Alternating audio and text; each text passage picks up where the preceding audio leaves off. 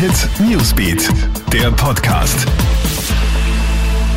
Guten Morgen, ich bin Tatjana Sickel vom Krone Hit Newsbeat und das ist der Krone Hit News Podcast. Diese Themen beschäftigen uns heute früh. Heute beginnt Großbritannien als erstes Land in der EU mit flächendeckenden Impfungen. Zuerst sollen über 80-Jährige, Mitarbeiter in Pflegeheimen sowie medizinisches Personal geimpft werden. 50 Kliniken sollen zu Impfzentren umfunktioniert werden. Verwendet wird der Impfstoff von BioNTech und Pfizer. Schnee und Regen machen den Einsatzkräften in Kärnten und Osttirol zu schaffen. Gestern gab es zwar ein kurzes Durchatmen, ein Ende ist aber dennoch nicht in Sicht. Schon am Abend soll es wieder stark schneien und regnen. Bis zu 50 Zentimeter Neuschnee werden vielerorts wieder erwartet. Dazu kommt heftiger Wind und das bedeutet eine große Lawinengefahr. In Osttirol, in Teilen Kärntens bis zum Alpenhauptkamm galt gestern bereits Stufe 4 von 5, in Teilen Salzburgs Stufe 3.